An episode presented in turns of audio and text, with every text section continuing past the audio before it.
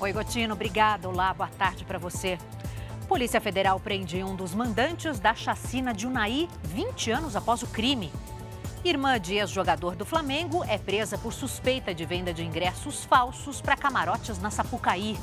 Agora, no Jornal da Record. Oferecimento Bradesco. Caia na folia, mas não caia na cilada.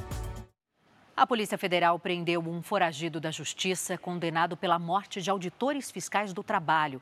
O crime foi em 2004 e ficou conhecido como Chacina de Unai. A Vanessa Lima está em Brasília e tem mais informações para a gente. Oi, Vanessa, boa tarde.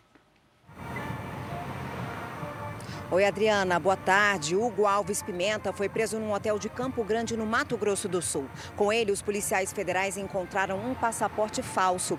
Hugo Alves Pimenta estava foragido desde setembro do ano passado, quando a justiça determinou o cumprimento da pena de 27 anos de prisão. Ele chegou a ser condenado a 96 anos de prisão, mas teve a pena reduzida porque fez um acordo de delação. Hugo foi condenado por ser um dos mandantes do crime que terminou com a morte de três auditores fiscais fiscais que investigavam denúncias de trabalho análogo à escravidão numa fazenda de Unai, em Minas Gerais. O motorista dos fiscais também foi morto. Ao todo foram condenados quatro mandantes e cinco executores dos crimes. Um deles segue foragido. Adriana. Obrigada pelas informações, Vanessa. Bom trabalho para você. A polícia do Rio de Janeiro prendeu a irmã do ex-jogador do Flamengo, Léo Moura. Lívia Moura é suspeita de vender ingressos falsos para um dos camarotes do Sambódromo do Rio. O repórter Pedro Paulo Filho tem mais informações para a gente. Oi, Pedro. Oi, Adriana, uma boa tarde para você, boa tarde a todos. Olha, Lívia Moura teve a prisão temporária, decretada pela Justiça.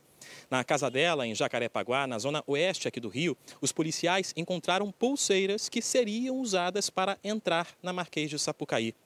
Mais de 20 pessoas prejudicadas denunciaram a irmã do ex-jogador, que chegava a cobrar até 6 mil reais pelos ingressos. As vítimas contaram aos policiais que Lívia garantia que os nomes dos compradores seriam colocados numa lista de convidados. Mas só ao chegarem ao sambódromo é que as vítimas percebiam toda a farsa. Bom, nós ainda não conseguimos contato com a defesa de Lívia Moura, que também responde por outros casos de estelionato. Adriana.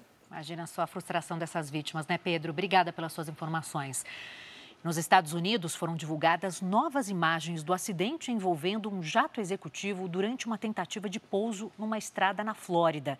No vídeo, é possível ver o momento em que o piloto tentou pousar na rodovia, mesmo com um trânsito intenso. A aeronave acabou batendo em dois carros e explodiu. Duas pessoas morreram e outras três sobreviveram. O piloto chegou a relatar problemas com o motor do jato. As causas do acidente são investigadas. Tempestades de inverno atingem a região nordeste dos Estados Unidos e provocam uma série de transtornos para a população. Escolas foram fechadas e voos cancelados por causa do acúmulo de neve. A previsão é de que em algumas regiões caia até 5 centímetros de neve por hora. As autoridades alertam para a falta de visibilidade nas estradas e a formação de gelo nas pistas. Em Nova York, hoje deve ser o pior dia de nevasca em mais de dois anos.